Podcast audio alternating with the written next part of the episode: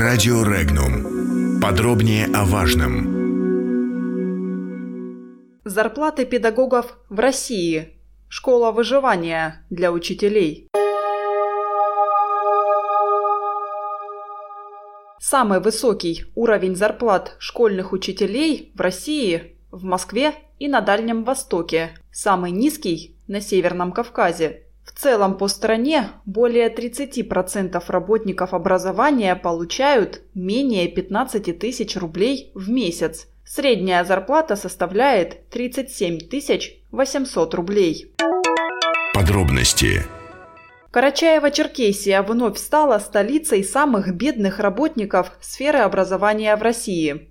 Республика заняла последнее место в списке российских регионов, в которых наименьший процент учителей получают заработную плату выше 50 тысяч рублей. Таких счастливчиков в Карачаево-Черкесии всего 0,4% от общего числа работников сферы образования. Для сравнения, на верхней строчке таблицы, составленной РИА рейтинг по данным Росстата, расположилась Москва с показателем 59,5%.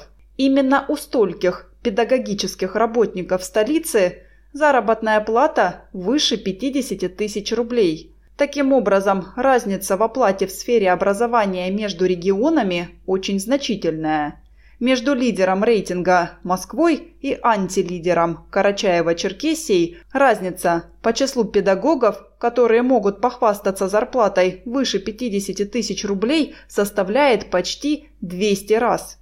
Недалеко от Карачаева-Черкесии ушли и другие субъекты Северного Кавказа.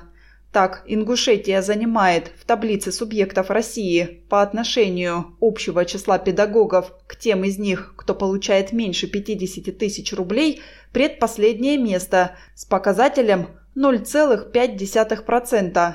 Следом идет Чечня – 0,9%. Пропустив Тамбовскую область, на пятом месте от конца списка расположился Дагестан с показателем 1%. Стоит отметить, что эта статистика появилась на фоне недавнего скандала, фигурантом которого стал руководитель администрации главы Чувашии Юрий Васильев. 7 марта на внеочередной сессии Госсовета Чувашии он заявил, что есть учителя, которые получают мало, но они мало работают, а порядочные, добросовестные, трудолюбивые, нагруженные учителя и врачи – получают достойную зарплату. Затем власти Чувашии опровергли сообщения СМИ о том, что Юрий Васильев якобы объяснил низкие зарплаты бюджетников их ленью. Отмечалось, что чиновник разъяснял вопрос выполнения в регионе указов главы государства, касающихся уровня зарплат работников образования. Он заявил, что педагоги, работающие на полставки, получают меньше, чем предусмотрено майскими указами, пояснили в администрации. Уровень зарплат школьных учителей невысок не только на Северном Кавказе, но и в большинстве остальных регионов страны. А между тем, именно учителя на переднем крае войны с растущими невежеством и безнравственностью отметил обозреватель информационного агентства «Регнум» Михаил Демурин. Комментарии. Зарплата работников сферы образования, и особенно учителей, это одновременно и боль, и большая проблема современной российской действительности. Недавно у меня был разговор с молодым человеком, окончившим в Твери университет по специальности история с красным дипломом. Не в университетские преподаватели, хотя такое предложение было, ни в школьные учителя он не пошел. В университете он не остался потому, что, как он говорит, преподавать историю некому, ничего дети, пришедшие из школы, не знают, ничем не интересуются.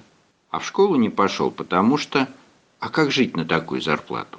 Перепроверил не по официальной статистике, а в приведенном исследовании Тверская область выглядит не хуже многих других, а через знакомых. В большом поселке под Тверью базовая ставка учителя в средней школе при 18 часах нагрузки в неделю 8 тысяч рублей. Действительно, как на такие деньги, даже если их удастся удвоить за счет увеличения нагрузки, классного руководства и так далее, прожить? А жениться? а детей завести. Одним словом, хорошо, что благодаря проведенному РИА Новости исследованию выделена особая проблематичность оплаты труда учителей на Северном Кавказе.